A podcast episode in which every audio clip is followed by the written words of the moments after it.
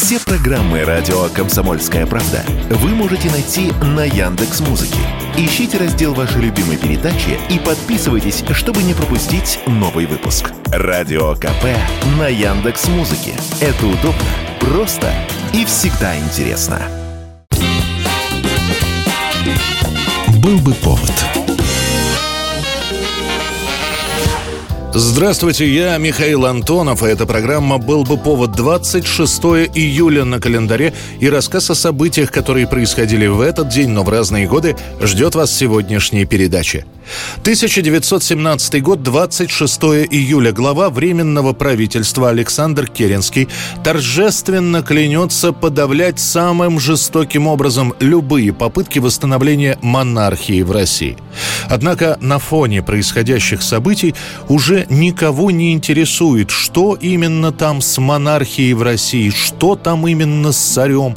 Известно, что царь то ли под арестом, то ли просто под надзором, а Временное правительство продолжает расследование деятельности императорской семьи. Сам Керенский к тому моменту не только военный и морской министр, но и председатель, то есть, по сути, главный правитель страны.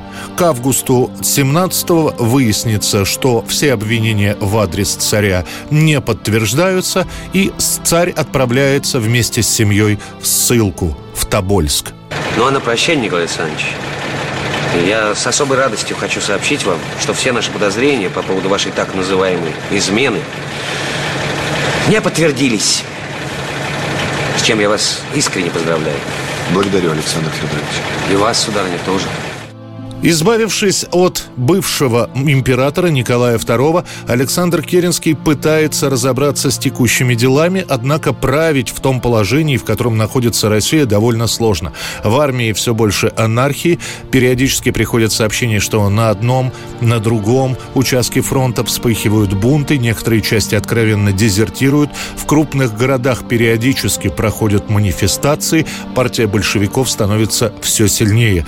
А в среде команд командование фронтами начинается, если не бунт, то, по крайней мере, мятеж. Против Керенского выступает Лавр Корнилов. Фронт оголен, немецкие войска подступают непосредственно к Петрограду. В итоге Керенский и его окружение не знают, за какую проблему хвататься, пытаются решить все и сразу, но получается плохо. До Октябрьского восстания остается ровно три месяца. Я слышал, ваше высокопревосходительство, что союзные правительства обратились к вам с письмом, в котором советуют... Советуют? Интересно, а что бы сказали Ллойд Джордж и Клемансо, если бы мы, русские, вздумали советовать им, как надо управлять Англией и Францией? Конечно, мы только сейчас вступили на путь Запада, но хотим сделать это лучше. 1951 год, 26 июля. Все советские газеты пишут о невероятном открытии. В Новгороде во время раскопок обнаружена берестяная грамота. Раскопки в одном из старейших городов идут с 30-х годов, но до последнего момента ученым, если и удавалось что обнаружить, так это лишь небольшие обрывки бересты, на которых фактически ничего невозможно разобрать. И вот уже после войны археологические раскопки возобновляются, и в этот день, 26 июля одна из местных жительниц, которая пришла к археологам на подработку, находит первую грамоту. Самыми ценными из всего найденного здесь оказались берестяные грамоты, прекрасно сохранившиеся во влажной почве, деловые и сугубо частные письма древних новгородцев. А самую первую бересту с текстом на мостовой XIV века обнаружила в 1951 году Нина Федоровна Акулова. Чтобы прочитать текст свитка полностью, реставратор экспедиции Алексей Кирьянов применяет особую методику работы с найденной берестяной грамоткой. Бересту промывают теплой водой с содой, разворачивают и зажимают между стеклами. Именно в таком виде она и поступает к ученым. Запись на грамоте состоит из 13 строк. Ученые анализируют каждое слово и обрывок фразы, и становится понятно, что речь в этой берестяной записке, которая предположительно датирована 16 веком, идет о феодальных повинностях, вопросах дохода и оброка. Уже на следующий день археологам на том же месте раскопок повезут еще найти две грамоты о торговле мехом и о приготовлении пива. Всего за экспедиционный сезон 51 года ученые обнаружат 9 грамот. С этого момента именно Новгород считается чуть ли не городом-отцом российской письменности. 1963 год, 26 июля. Грузовиков в СССР не хватает. Проблемы с самосвалами, тягачами, малотонажными и среднетонажными грузовиками. Особенно остро нехватка чувствуется в колхозах. Там ремонтники грузовиков ценнее, чем водители. Именно ремонтники оживляют технику, которая в некоторых хозяйствах еще находится с довоенных лет, или это поставленные по ленд-лизу и переделанные под нужды колхоза американские студебекеры букеры. И вот, наконец-то, рапортуют. Горьковский автомобильный завод изготавливает первые образцы новых грузовиков ГАЗ-53. Комиссия решила первый этап начать с эксплуатационных испытаний. Под Москвой в районе города Дмитрово выбрали рядовую автобазу. Место за рулем уступили водителям автохозяйства. Знать мнение людей, которые в ближайшее время пересядут постоянно за руль новых машин, для нас было очень важно. Это будет один из самых популярных грузовых автомобилей в Советском Союзе. ГАЗ-53 способен перевозить от 3 до 5 тонн груза. Водители его любовно называют газон, и в этом самом газоне, во-первых, более мощный двигатель, во-вторых, кабина с лучшим обзором, а еще в этой кабине тепло зимой, что шоферы воспринимают как тоже один из главных критериев качества. Но со всеми плюсами у ГАЗа-53 были и минусы. Никакой звуковой изоляции у грузовика не было, поэтому во время движения в кабине такой шум, что разговаривать друг с другом невозможно. Плюс коробка передач, которая ведет себя иногда совершенно непредсказуемо. И тем не менее, по сравнению с той техникой, которая была, ГАЗ-53 — это настоящий прогресс. Туда, бескрайние просторы колхозных полей, туда на сотни новостроек, Туда, где от знойных песков до полярного круга и от Балтики до берегов Тихого океана идет великая битва за коммунизм, туда теперь пошли новые автомобили ГАЗ-53, к выпуску которых приступил Горьковский автомобильный завод. Наш грузовик оценят в том числе и за рубежом. ГАЗ-51 выпускается по лицензии в Болгарии и будет официально экспортироваться в 15 зарубежных стран.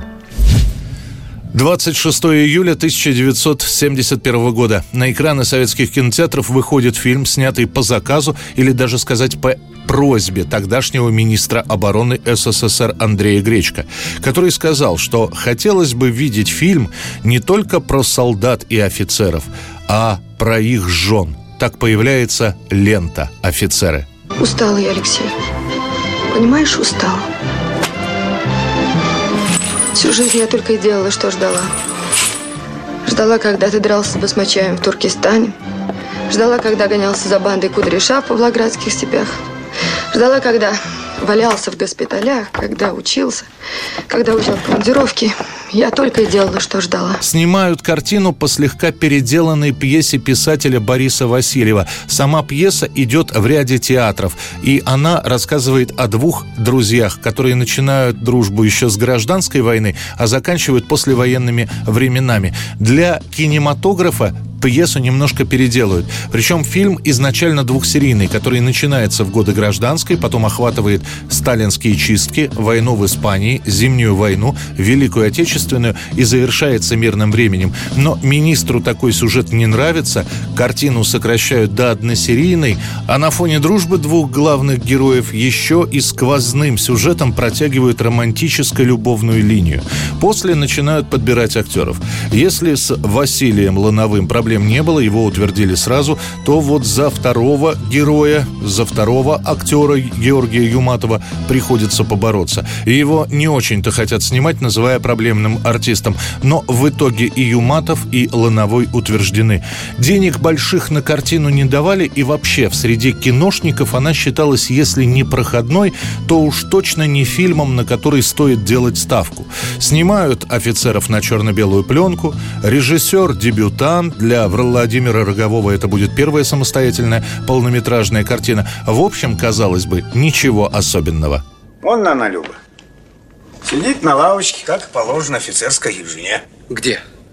Что ж ты мне раньше это не сказал? Старый хрыч! Да, и запускают уже готовых офицеров в прокат в середине лета, когда многие в отпусках. И тем не менее, картину до конца года смотрят 50 с лишним миллионов человек. А Василий Лановой будет признан лучшим актером года по опросу журнала «Советский экран». Это была программа «Был бы повод» и рассказ о событиях, которые происходили в этот день, 26 июля, но в разные годы. Очередной выпуск завтра. В студии был Михаил Антонов. До встречи. От героев былых времен Не осталось порой имен Те, кто приняли смертный бой Стали просто землей травой. Только грозная доблесть их Поселилась в сердцах живых. Этот вечный огонь нам завещаны одним, мы в груди храним. Погляди на моих бойцов, Целый свет помнит их в лицо. Вот застыл батальон в строю, Снова старых друзей узнаю. И мне двадцати пяти. Трудный путь им пришлось пройти. Это те, кто в штыки Поднимался как один. Те, кто брал Берлин. Был бы повод